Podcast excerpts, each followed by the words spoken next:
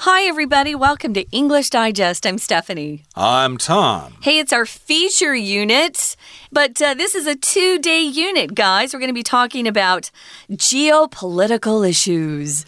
Uh, exactly. Yeah, something that's going on in other parts of the world, but it is going to affect us eventually. Uh, sure, and you probably have heard the news about Russia invading Ukraine. Uh, that began several months ago. February. But yeah, that's uh, in a couple of countries that are really, really far away. So, what does that have to do with us? Mm. Well, uh, we're going to tell you that uh, this invasion of Ukraine is a global disaster. It affects everybody in the world. I think mainly because it involves uh, food shipping and things like that. It involves fuel. And fuel and gasoline and uh, I guess natural gas for Europe. Yeah. And so it's quite complicated and it does affect all of us. So the more we know about it, the better our lives should be in the future. So let's uh, find out more about this global disaster, why Russia's invasion is such a big disaster. Let's read through the entire contents of our lesson now, one time. Russia shocked the world by invading Ukraine in a major escalation of the Russo Ukrainian War in February. At the time of the outbreak, few people realized how long the conflict would last or the adverse consequences it might trigger. However, as the months go by, the true cost of the war for the global economy is starting to become apparent. Oil prices have skyrocketed and food costs have surged. Take fuel prices, for example. All around the world, prices at the pump have risen to all time highs, so driving has become a much more expensive mode of transport for many people.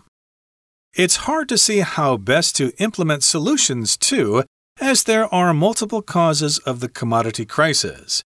Ukraine is a major supplier of many kinds of produce, including various grains, iron ore, and over 50% of the world's sunflower oil.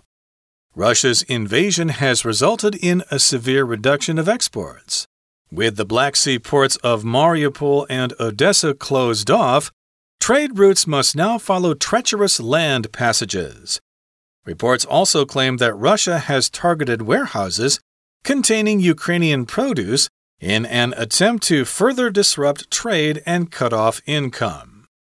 In addition, many countries, companies, and organizations have imposed trade bans on Russia.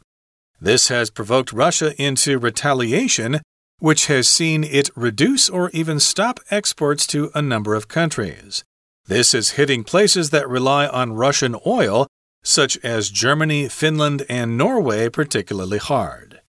Travel to Russia is now also off limits to citizens of many countries, which is taking its toll on tourism and the money it brings in. Okay, guys, let's get started. We're talking about uh, Russia's invasion of Ukraine or Ukraine. You can pronounce that country either way. When you invade a country, you go in usually with military uh, forces. So you have your, your military that goes in and they enter a country or a region and they want to take control of that area. They want to occupy it. Uh, America has invaded countries in the past, like when we went into Iraq. So we are familiar with this. But uh, this is Russia invading a country called Ukraine.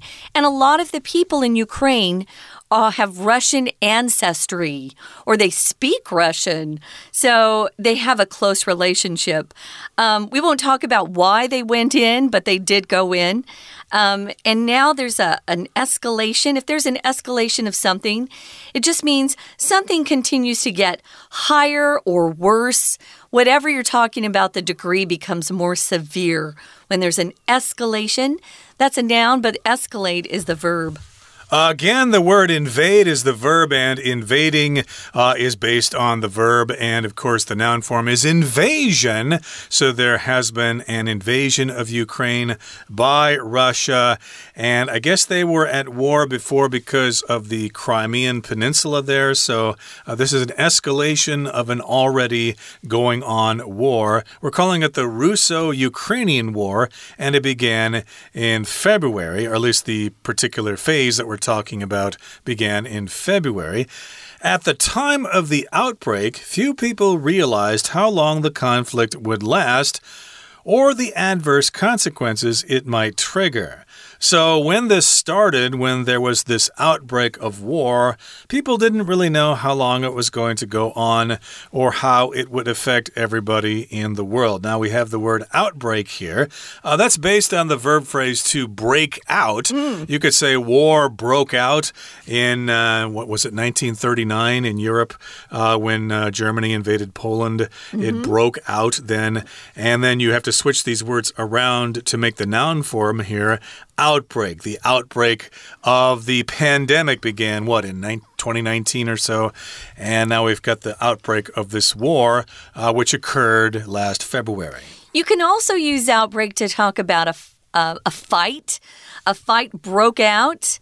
Um, and you could also say a fire broke out, but it's when something that's bad starts very suddenly and it's not very welcome. It could be a war, a disease, as Tom just mentioned. COVID broke out. We had an outbreak of COVID. I think you're right. It was the end of 2019 for us. So, yeah, at the time of the outbreak, um, and we have a lot of these types of nouns where we take a verb phrase and we put it together, like check out check out at the grocery store. Um, but the checkout counter, you would use it as one word, right? So checkout counter.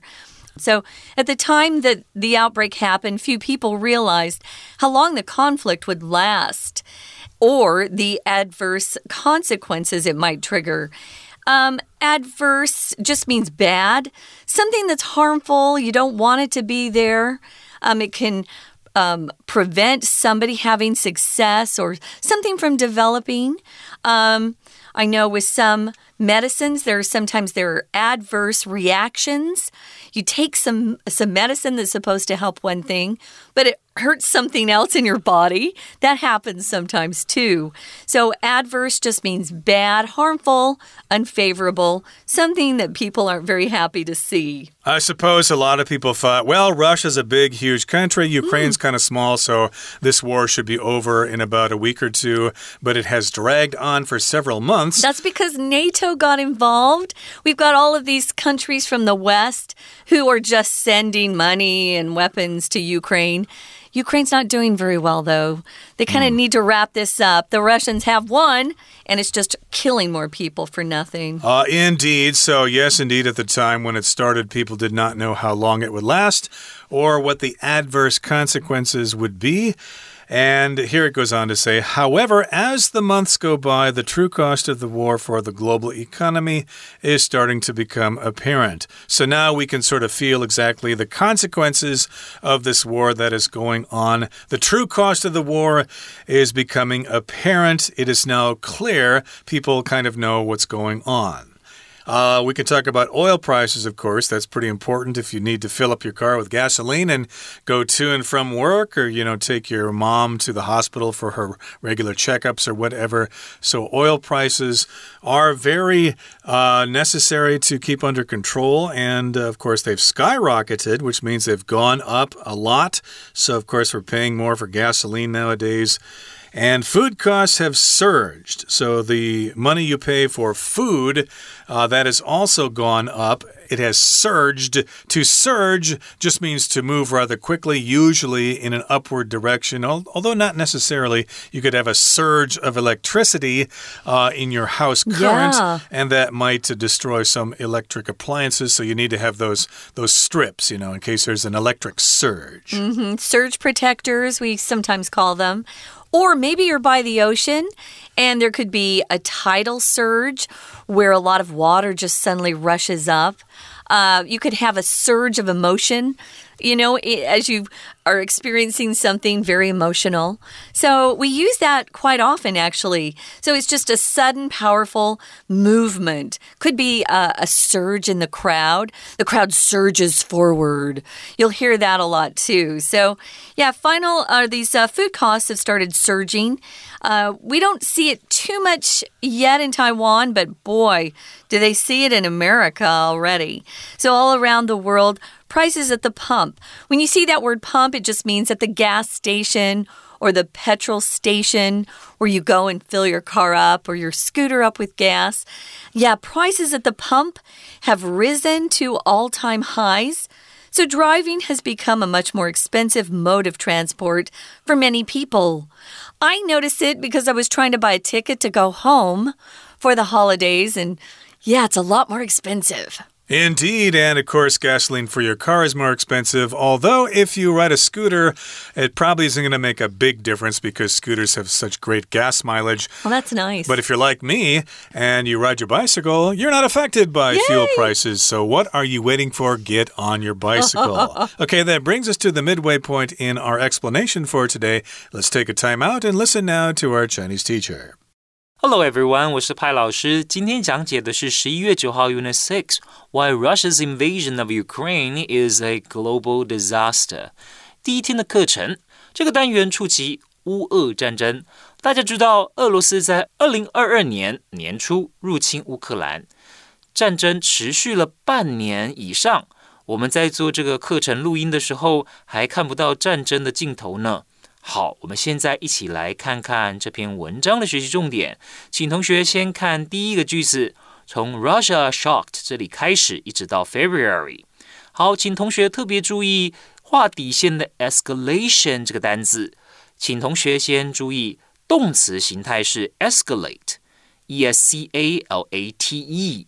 那它有呢升高的意思。同学会觉得这个字不好记吗？我想很多人应该都知道。电扶梯叫 escalator，escalator。好，那我们知道电扶梯会带着我们越走越高，所以这样就记起来 escalate。那在这边也要提醒同学，escalate 还有一个类似的同义词叫 intensify，i n t e n s i f y，intensify。那也可以用来指升高。好，再来，请同学看到第二个句子。老师要请同学特别注意的是，realize 后面有没有看到？realize 是及物动词，后面要加名词当受词。不过这里比较特殊的是，realize 后面先加了一个名词子句，后面用对了连接词 or 连接，再加了一个名词 adverse consequences。那要请同学特别注意的，这个当然指的就是负面的结果。好，那另外要请同学特别注意的是词语搭配，就是我们知道说什么后果，它前面用的动词引发所用的就是 trigger，trigger。再来，请同学看到第三个句子，第三个句子呢，就是指说我们因为这场战争，结果全球经济付出代价。再来，请同学看到的是第四个句子，这里讲到说油价。飙升怎么表示飙升呢？就是 skyrocketed。skyrocket 是原形。那除此之外，我们说食物的价格上升，也可以用 surge。这两个动词都请同学画起来哦。好，那我们来看一下第六个句子，让我们进一步的看到说，原来啊，石油价格导上升，导致呢汽油啊每公升的汽油价格也增加了。Prices at the pump，当然指的呢，就是在加油站，这些汽油也都变贵了。Prices at the pump have risen to all-time highs，从来没有这么高的油价过。We're going to take a quick break. Stay tuned. We'll be right back.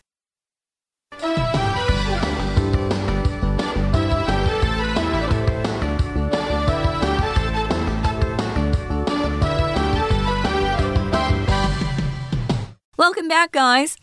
This is our feature unit, and we're talking about a geopolitical issue right now. Um, it's something that's happening in the, in the world.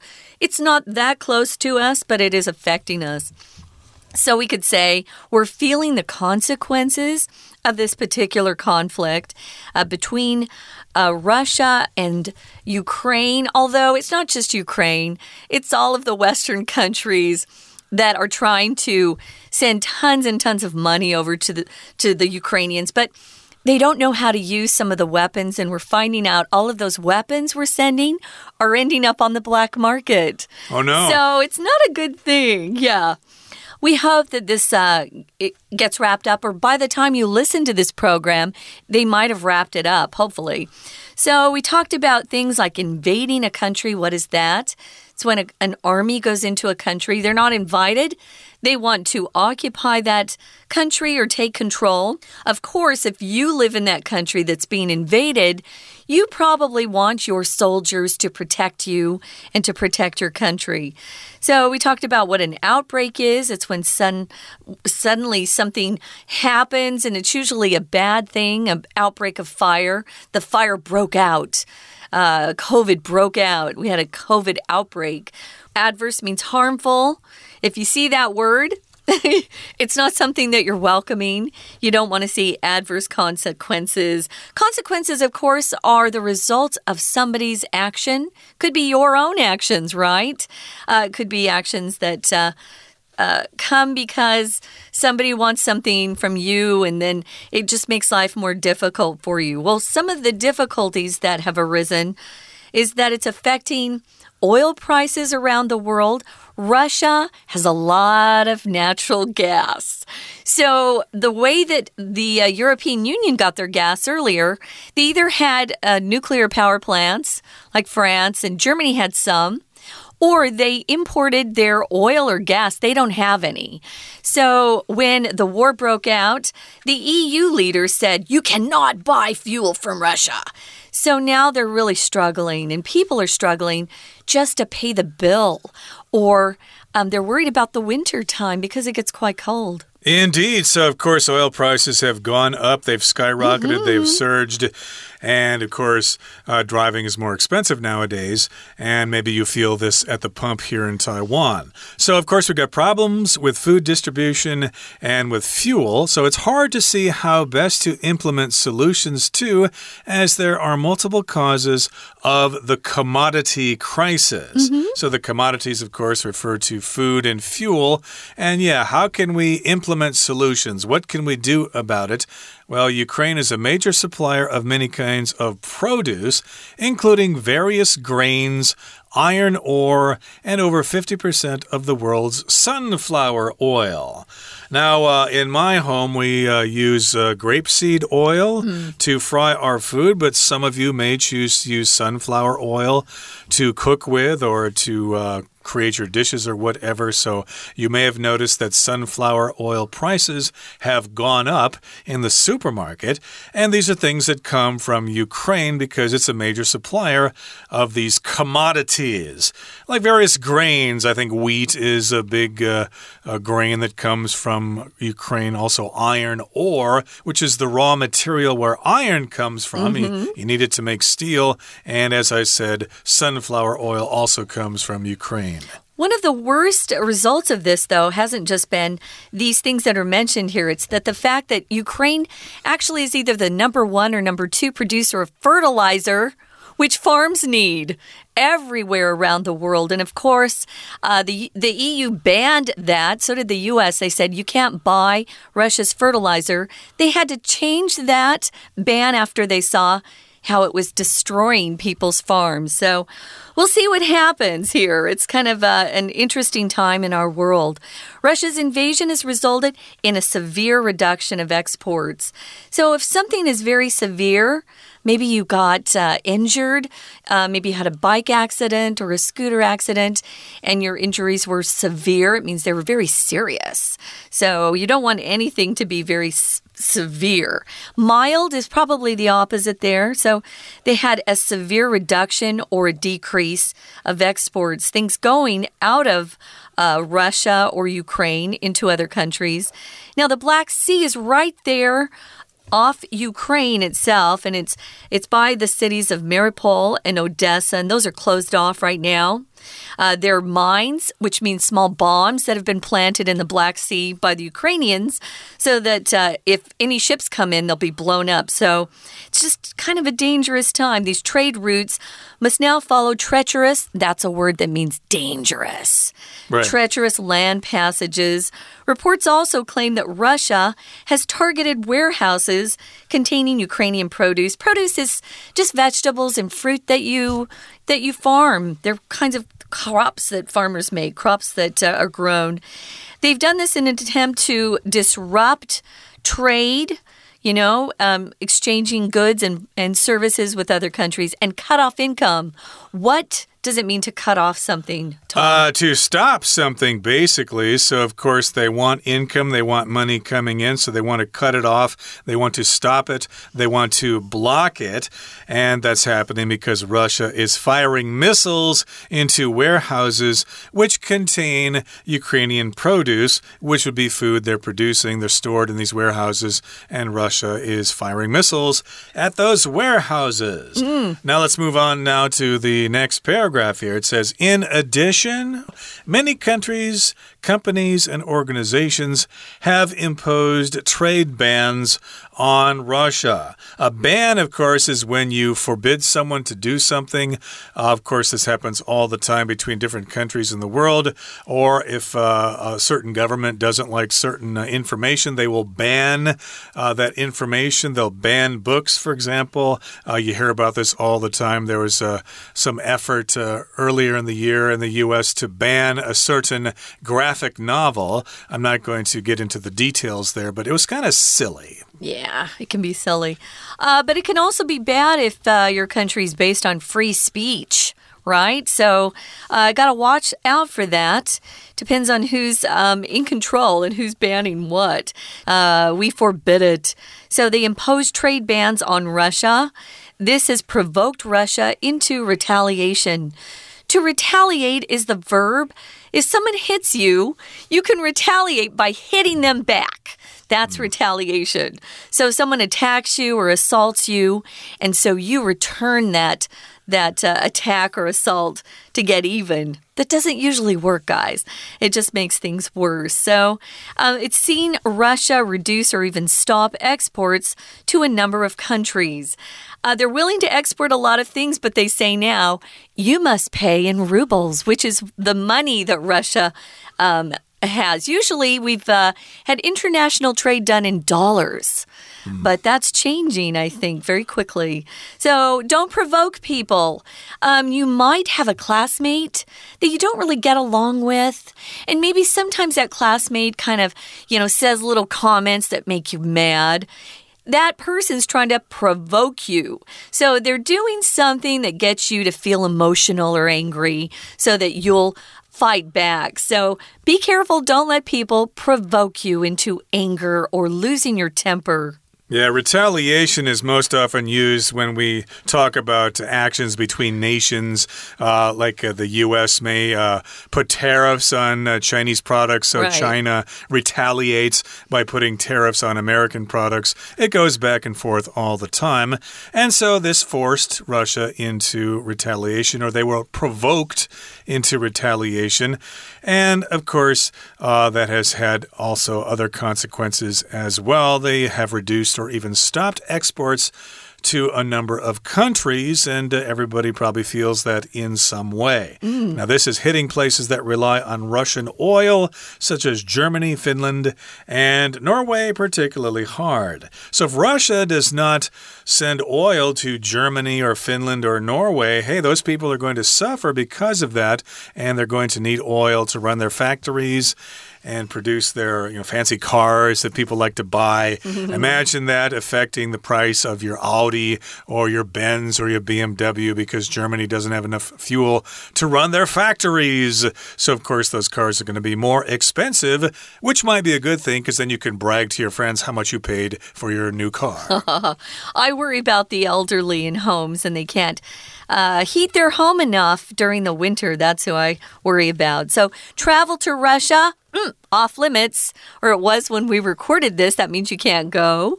It's very hard to find an airline that will fly directly there. They've kind of all banned those flights.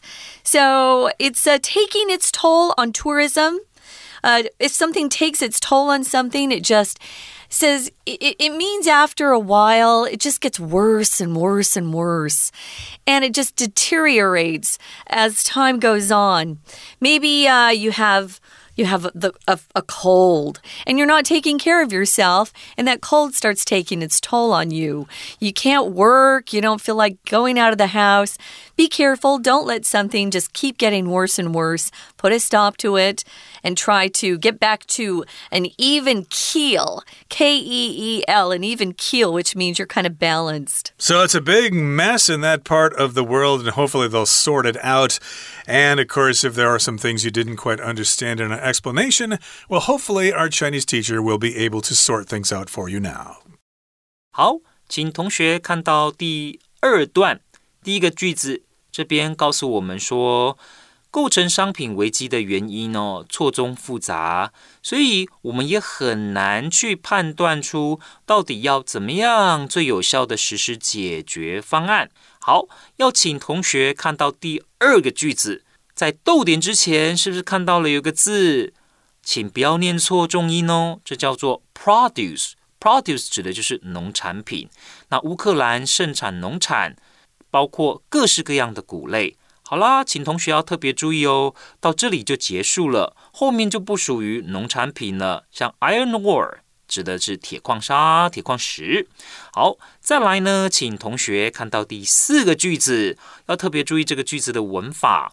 with 在这里呢，并不是表示工具，而是对于主要子句的附加说明、附带说明，让我们知道说主要子句是在什么样子的状况之下发生的。好，所以我们知道说贸易路线因为战争的关系必须要改道了。那在什么样的情况之下呢？With the Black Sea ports of Mariupol and Odessa closed off，请同学特别注意的是，with 是介系词，所以它后面的动词一定要经过变化的。所以这边呢，这两个海港是被关闭的。which were closed off。那如果你要省略了这些关带的话，要表示这些港口在什么样子的状态之下，那我们就是保留这个过去分词。好，再来，请同学看到第三段，第三段的第一个句子。In addition, many countries, companies, and organizations have imposed trade bans on Russia. 那为了要表达大家对俄罗斯侵略乌克兰 这样子的不认同，所以很多国家其实呢都对俄罗斯怎么样呢？哎，没有错，就是实施贸易禁令。好，impose trade bans on，请特别注意动词是 impose，impose a ban，实施什么样子的限制？动词用 impose。再来，请同学看到第二个句子，This has provoked Russia into retaliation。这也造成了俄罗斯呢采取报复。好，所以这个 provoke 其实呢就是有引发，引发俄罗斯做什么样的动作？retaliation 报复。再来，请同学最后看到第四个句子，off limits 所指的就是禁区，还有最后面的这个片语要记起来，taking its toll on tourism。